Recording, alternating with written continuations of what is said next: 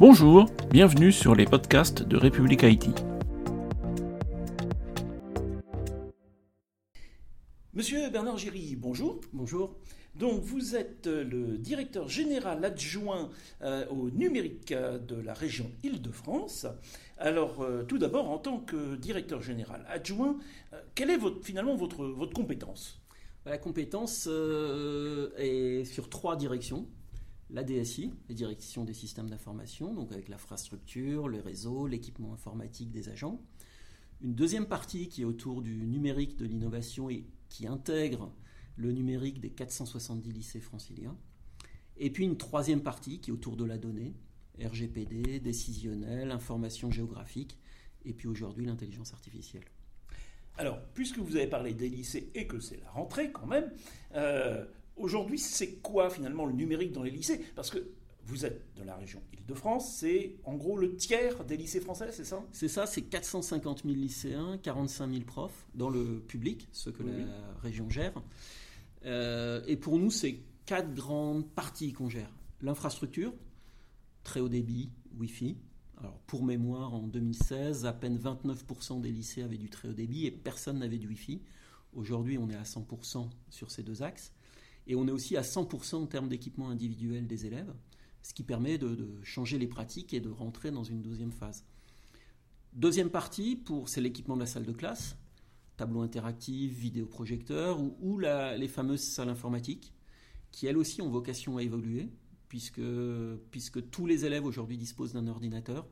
La stratégie, bah, finalement, c'est de donner de la puissance euh, décalée, exportée dans le cloud à ces ordinateurs individuels pour faciliter bah, le, travail des enseignants, avoir des, logiciels qui soient maintenus à distance en permanence, tout ce qu'on peut retrouver aujourd'hui dans le mode SaaS ou le privé et qu'on essaye de développer.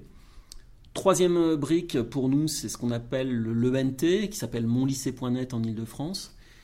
Nouveau marché euh, attribué à la société Worldline aujourd'hui pour aller vers une véritable place de service, donc construire des briques flexibles, réactives et qui intègrent les services euh, que souhaitent avoir euh, les lycéens, que ce soit en matière de, notes, en matière de manuels numériques, sur lequel là aussi on lance une nouvelle plateforme avec la société Pearl Et puis quatrième brique, bah, c'est la maintenance, tout ce qui est conditions opérationnelles, avec ce centre de service que l'on souhaite euh, développer.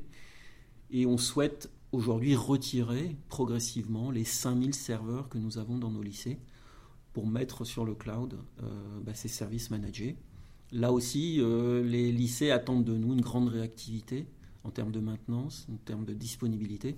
Et on pense que c'est cette deuxième phase, on va dire, c'est cette euh, saison 2 de la transformation numérique qui démarre et qui va mettre un peu de temps, puisque euh, nous avons, comme je le disais, 470 lycées et qu'il nous faudra 18 à 24 mois pour aboutir à, ce sujet, mais en tout cas, on, est prêt à accélérer aujourd'hui.